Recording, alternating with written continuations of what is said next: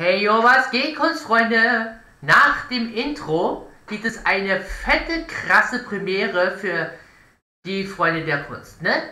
Die es nicht wissen. Wir nehmen nach dem Intro ein Spiel auseinander, was wir selber LP't haben. Wenn ihr wissen wollt, was es ist, dann bleibt dran, Kunstfreunde. Bis gleich.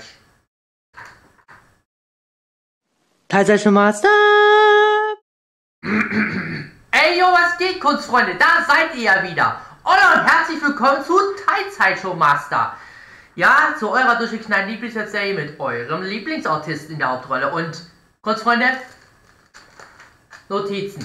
Ihr wisst, was das heißt. Wir nehmen tatsächlich ein Spiel auseinander. Und wie ich es im Intro schon gesagt habe, eins, was wir selber LP't haben. Alle Links findet ihr wie immer unten in der Beschreibung. Let's go. Es geht um Anna's Quest, Kunstfreunde. Das, wie ich finde, arschgeilste Spiel von Dianic ever. Ist egal. Und zwar, Punkt 1 ist, warum hat Ben erst jetzt angefangen zu sprechen? Naja, schaut mal. Wenn ich weiß, ne, ich hocke in einem Raum, ja, in einem Raum zusammen mit einer wildfremden, mir wildfremden Person, ja, und, und die dann noch über, die dann noch überwacht werden, ne? Ist es doch wohl logischerweise klipp und klar wie Kloßbrühe, dass ich die Schnauze halte und sage, okay, ja, warte ich erstmal ab. Oder? Oder zumindest warte ich davon ab, bis es der nächste ist. Dass ich dann erschreckt, ist wiederum eine andere Baustelle. So, Punkt 2 ist, oder Frage 2 von Kronk ist, ähm, gibt es ein Märchen mit Joringel und Jorinde? Die Antwort lautet, yep. Alle Informationen dazu findet ihr unten in der Beschreibung. Das Teil kommt, ist ein Märchen, stammt aus 2011 und wurde ja, HD gezeigt. Ne, Großfreunde? Wie immer. So, dann, ähm, wenn wir gleich mal beim Stichwort Charaktere sind, ne? Link auch unten in der Beschreibung. Wie, äh, Kompot, er hat sich nämlich die Frage gestellt, wie heißt der Totenkopf aus Monkey Island 3. In dem Fall ist es. Entschuldigung. ist es Murray. Ja, ihr habt richtig gehört. Murray heißt unser Spezialist für alle Hardcore-Fälle. So. Der nächste Punkt, kurz Freunde, zu dem muss ich was dazu erklären. Wie gesagt, wenn ihr den Film, wenn ihr den Superman-Film wisst, dann schreibt ihn unten in die Kommentare für Kronk.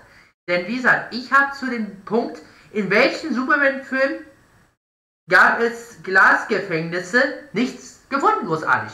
Das Einzige, was ich zu Glasgefängnissen oder einen Film, der Glasgefängnisse benutzt, offiziell, ist James Bond.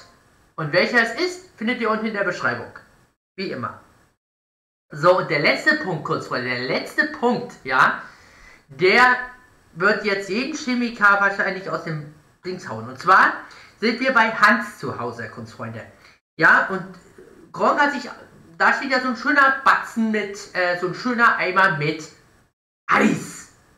Trockeneis. So, und jeder Chemiker würde sagen, äh, nee, nee, nee, Moment mal. Das, das muss doch höllisch brennen wie Sau. Richtig, weil es arschkalt ist. So, und da kommt sich die Frage gestellt, wie hat Hans das Trockeneis in den Eimer bekommen, wenn er doch keine Handschuhe hatte? Also keine Schutzhandschuhe zum Überstreifen. Und die Antwort ist ganz einfach, Kunstfreunde. Er ist mit seinem, mit dem Eimer dahin gegangen zu dem Spezialisten oder zum Käufer und der Käufer hat ihm mit Handschuhen das Trockeneis reingelegt und äh, dann noch gesagt so nach dem Motto, ja, willst du die Handschuhe denn nicht haben? Und er so, mm, brauche ich nicht. Ja, weil er jetzt im Eimer belassen wollte, Kunstfreunde. Ja, so einfach, so glänzend.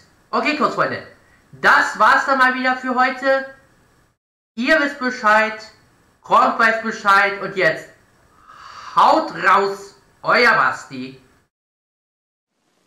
Mal, stop!